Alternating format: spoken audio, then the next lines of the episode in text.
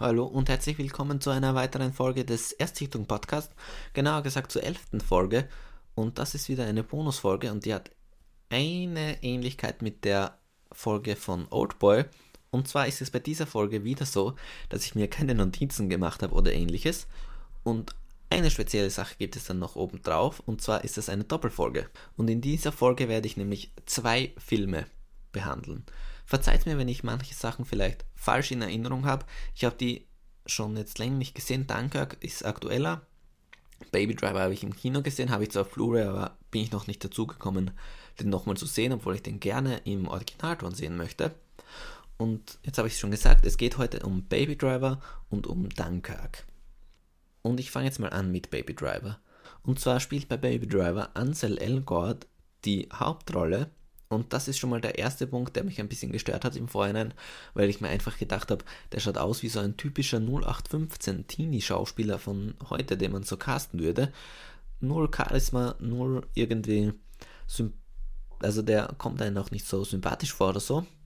Aber das habe ich mich komplett getäuscht. Ich finde wirklich, dass der super toll in diese Rolle passt. Ich habe nichts anderes von dem gesehen. Es interessiert mich ehrlich gesagt auch nicht. Aber in dieser Rolle finde ich, geht der super auf und perfekte Besetzung. Da hat Edgar Wright, der Regie geführt hat, wirklich tolles äh, Gespür bewiesen. Dann spielt noch Kevin Spacey mit und John Hamm, den man aus Mad Men kennen könnte. Und die weibliche Hauptrolle oder das Love Interest von Ansel Elgort spielt Lily James. So, jetzt erstmal zur Handlung. Ansel Elgort spielt Baby, die Hauptfigur, und Baby ist ein Fluchtfahrer für Banküberfälle und generell Raubüberfälle. Das kann er wirklich sehr gut. Und was noch sehr speziell ist an ihm, er hat immer einen Kopfhörer im Ohr. Und das wird auch sehr gut erklärt. Der Grund dafür ist, dass er an einem Tinnitus leidet und damit er nicht immer dieses Geräusch hört vom Tinnitus, spielt er sich immer Musik mit über den iPod. Und das Tolle an dem Film ist, diese Musik wird auch in den Bildern behandelt quasi. Also das ist fast manchmal wie ein Musical ohne Gesang, aber die Musik und die Choreografie in dem Film passen sehr gut zusammen. Und die Musik ist auch immer hat irgendwie immer was zu tun, oft mit Baby und so. Und der Grund, warum er Baby genannt wird, ist, dass er eben sehr jung aussieht und ein Babyface hat. Deswegen nennen ihn alle Baby, weil er überhaupt nicht so aussieht, als würde er Fluchtwagenfahrer sein. So, dieser Baby arbeitet eben für die Figur von Kevin Spacey und muss für eine gewisse Anzahl von Flucht Fahrten absolvieren, bis er einen, eine gewisse Anzahl von Geld eben abbezahlt hat. Warum das so ist, das kann ich mir jetzt nicht mehr ganz genau daran erinnern, aber das ist vielleicht auch besser so, wäre ja vielleicht ein Spoiler.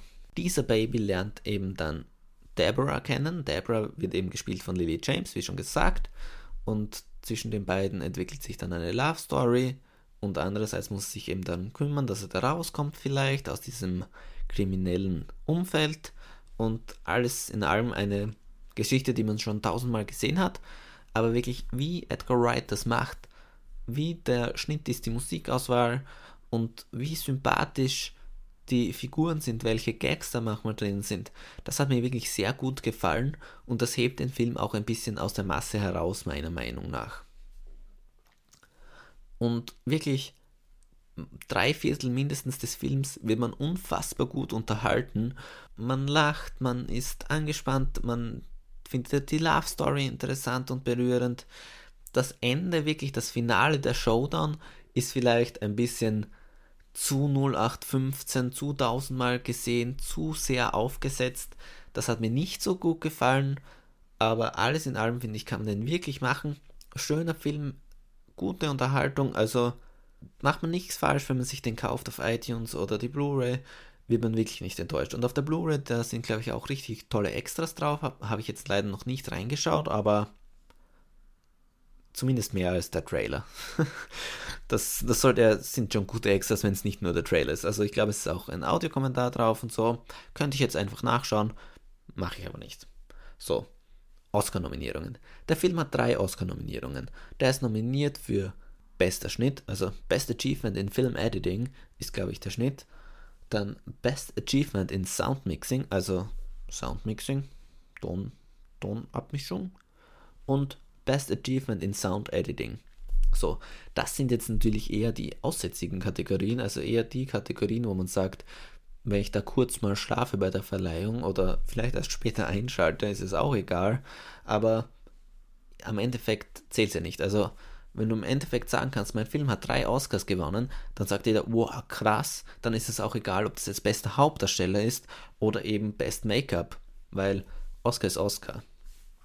Ob der da eine Chance hat, ist wirklich schwer zu sagen. Vor allem wegen dem zweiten Film, den ich heute vorstelle, nämlich Dunkirk, weil Kriegsfilme in den Sound Editing und Sound Mixing Kategorien immer große Chancen haben, weil du viele Geräusche hast, Geräusche, die alle aus dem Computer kommen oder alle gemacht werden müssen, im Vergleich zu Filmen mit viel Musik und Autos, wirklich alles irgendwie künstlich gemacht werden muss und sich alles echt anhören muss, haben dieser eher Chancen Kriegsfilme. Also, weiß nicht. Ich kann das nicht genau sagen, ob der da wirklich eine Chance hat. Ich würde mir aber schon so einen Oscar oder so würde ich mir schon wünschen für den, auch wenn das jetzt kein typischer Oscar-Film ist. Also das ist schon so Mainstream-Kino, aber schon die besseren Sachen. Trotzdem kein Transformers oder so, nur dumme Unterhaltung, sondern wirklich, ich finde, kann man sich anschauen, wird gut unterhalten, sympathisch. Es ist halt nett, es ist alles sympathisch dran. Die Action ist jetzt nicht brutal besonders oder so, aber schon gut gemacht, spannend gemacht und wirklich kann man machen. Ich rede jetzt ein bisschen im Kreis, aber es macht nichts, weil heute habe ich ja noch einen zweiten Film, nämlich Dunkirk. Dunkirk ist auch vom letzten Jahr. Regie geführt wurde von Christopher Nolan, den man natürlich kennt von der Dark Knight Trilogie, also den neuen Batman-Filmen, oder Interstellar oder Inception. Also Christopher Nolan ist wirklich einer der neueren ja, ist jetzt auch nicht mehr einer der neueren, jüngeren Regisseure, aber schon einer, der sich so abgehoben hat, der schon so für eine gewisse Qualität, für einen gewissen Stil auch steht. Und ich bin wirklich Christopher Nolan Fan, also ich mag eigentlich so gut wie alle seine Filme, die ich kenne. Und bei Dunkirk ist das nichts anderes. Also bei Dunkirk geht es darum, um Dünkirchen. Dünkirchen ist eine Stadt in Belgien. Und da geht es eben darum, dass dort Truppen aus Belgien, Frankreich und Großbritannien eben eingekesselt sind von der deutschen Armee im Zweiten Weltkrieg und die haben quasi keinen Ausweg mehr und stehen dem sicheren Tod bevor quasi. Und viel mehr kann man zur Handlung auch gar nicht sagen. Also es gibt eben dann verschiedene Protagonisten und zwar gibt es einmal eine Truppe am Strand, da ist dann Theon Whitehead dabei, der wirklich die Hauptfigur ist, wenn man so will, auch wenn das in dem Film eher schwer zu sagen ist. Und dann gibt es noch ein Schifferboot, die wollen eben die Leute dort retten, die Soldaten retten. Und als dritten Schauplatz gibt es dann noch Piloten, da ist, spielt dann Tom Hardy mit. Der Plan oder die Prämisse des Films ist, dass alle diese drei Geschichten miteinander verwoben sind, aber alle drei Geschichten haben eine andere Zeit, die abläuft. Also ich kann das jetzt nicht besser erklären. Ich kann einfach sagen, wie es ist. Nämlich die Geschichte am Strand soll eine Woche dauern, die Geschichte im Boot soll einen Tag dauern und die Geschichte im Flugzeug soll eine Stunde dauern. Bam. Coole Idee, finde ich. Christopher Nolan spielt ja generell oft mit Zeit und ich finde, es gelingt ihm ganz gut, aber es kommt einem nicht ganz so vor, wie er sich vorstellt. Also ich finde zum Beispiel die Truppen am Strand, die kommen mir vor wie drei, vier Tage, nicht wie eine ganze Woche. Das am Boot kann man sagen, ein Tag, das passt und eine Stunde im Flugzeug passt auch, weil man eben sich denkt, ja, der müsste ja sonst nachdanken. Wirklich, also von dem her passt Allerdings eben, wie gesagt, das am Strand ein bisschen, bisschen zu kurz, meiner Meinung nach. Fühlt sich nicht so lang an. Generell fühlt sich alles aber nicht so lang an. Der Film dauert eine Stunde 46 und geht wirklich sehr schnell vorbei, weil der hat auch keinen Spannungsbogen in dem Sinn, sondern der ist wirklich eigentlich durchgehend spannend. Man hat überhaupt keine Zeit, sich zu entspannen, weil immer Beschuss drohen kann oder Bombenabwurf. Man kann sich nie sicher sein, ja, jetzt passiert nichts mehr, weil sobald man glaubt, ah, jetzt ist es wieder ruhig, dann passiert wieder irgendwas Schlimmes. Und das ist dem Film wirklich sehr gut gelungen. Ebenfalls sehr gut gelungen ist dem Film, es gibt eigentlich keine Kampfhandlung in dem Sinn. Also der Strand wird angegriffen, unsere Hauptfiguren werden angegriffen, aber bis auf die Piloten gibt es kein, keinen Show-off. Also es gibt nicht so dann Soldat gegenüber Soldat steht und die beschießen sich gegenseitig, sondern man sieht eigentlich immer nur aus der Sicht der Angegriffenen. Und das hat mir sehr gut gefallen, weil das ist auch der Grund, warum Dunkirk für mich ein richtiger Antikriegsfilm ist, im Gegensatz zu anderen Antikriegsfilmen, die trotzdem immer die Kampfhandlung im Vordergrund stehen haben und dadurch entsteht immer eine Heldengeschichte. Und hier ist es eben nicht so, dass irgendjemand jemand anderen angreift und dadurch zum Held wird.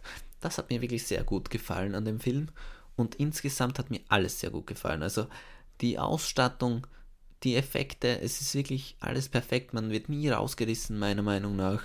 Und wow, also wirklich, ich war total weggeblasen. Einer der besten Filme des letzten Jahres. Gleich wie The Big Sick habe ich den auch mit 9 von 10 bewertet.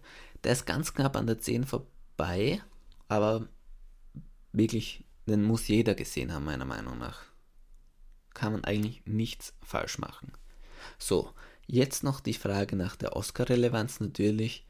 Der Film ist nominiert für ganze 8 Oscars. Und zwar Bestes Film-Editing, also bester Schnitt. Best Achievement in Music Written for Motion Pictures. Da ist natürlich Hans Zimmer nominiert, nämlich Hans Zimmer hat die Musik gemacht, wie bei fast allen neueren Christopher Nolan-Filmen. Und wow, also ich finde, die Musik ist an sich schon sehr gut, allerdings funktioniert die wirklich nur im Film. Also Anders als bei anderen Filmen, zum Beispiel bei Gladiator oder bei Fluch der Karibik, könnte man sich den Soundtrack auch so anhören. Und bei Dunkirk finde ich es ein bisschen komisch, wenn man sich den Soundtrack so anhört. Also das ist kein, den kann man nicht so genießen, wenn man sich nur den Soundtrack anhört. Im Film passt es perfekt. Weiß ich nicht, ob der eine Chance hat. Dann Best Achievement in Sound Editing. Wie vorhin schon angemerkt, Sound Editing ist eine typische Kriegsfilm-Kategorie, hat, sehe ich, große Chancen. Best Motion Picture of the Year, also bester Film. Ja, kann man machen. Ist ein Oscar-Thema Krieg an sich. Ist ein wirklich sehr guter Antikriegsfilm. Vielleicht wird es. Traue ich mir jetzt auch noch nicht zu sagen.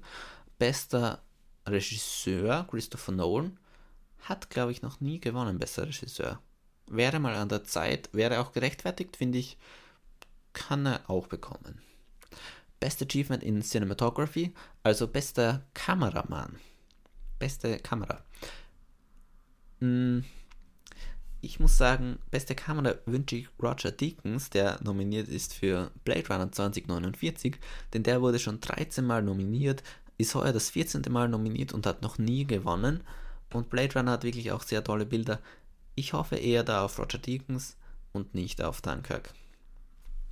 So, zwei Kategorien gibt es noch, und zwar Best Achievement in Sound Mixing, habe ich vorher schon drüber geredet, und Best Achievement in Production Design, also beste Requisiten quasi frei, ganz frei nach mir übersetzt. Und zwar glaube ich, ja, hm, ich weiß nicht, was er sonst noch nominiert ist. Also ich glaube, da ist auch die Schöne und das Biest und so nominiert, eher so so Mittelalter-Sachen an der eher Chancen. Allerdings ist das schon alles detailgetreu, aber ich weiß jetzt nicht, kann er gewinnen? Das sind so wirklich diese Nebenkategorien. Da kann man nie genau wissen, da stimmen ja auch diese Leute ab, die das beruflich machen. Und wenn die sich übereinstimmen und sagen, Dunkirk war wirklich der Wahnsinn, wie akkurat das alles war und wie toll das gemacht war, dann gewinnt das natürlich, aber das kann ich nicht so einschätzen wie zum Beispiel bester Hauptdarsteller ja, jetzt viel Oscar-Gelaber noch am Ende, aber ist egal. generell, ich weiß sowieso nicht, ob das so eine gute Idee war, mit den, dass ich die Oscars so einbinde, weil dadurch wird das natürlich ziemlich nicht zeitlos, weil wenn du das ein Monat nach den Oscars hörst, dann denkst du dir, Alter, was labert der? Man weiß ja schon, wer gewonnen hat.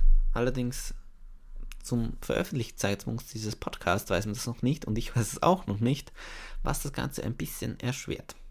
Ja, egal. Nächste Folge geht es wieder um die Oscars. Ich weiß noch nicht genau welchen Film, obwohl eigentlich bin ich mir ziemlich sicher, aber das lasse ich jetzt mal offen als Überraschung und ich wünsche euch viel Spaß, wenn ihr wieder irgendwas schaut, wenn ihr meinen Podcast hört, wenn ihr vielleicht alte Folgen nachhört. Ja, egal. Wenn ihr bis dahin gehört habt, wäre schön, wenn ihr mich anschreibt, auf Instagram vielleicht oder einen Kommentar hinterlässt oder auf Twitter, wenn ihr wirklich bis dahin, bis ans Ende gehört habt. Cool. Das wäre, würde mich freuen. Dann würde ich wissen, das ist die Kernzielgruppe. Das sind die Hardcore-Fans, die wirklich sich auch das sinnlose Gelaber noch anhören, ganz zum Schluss. Okay. Bis zum nächsten Mal. Tschüss.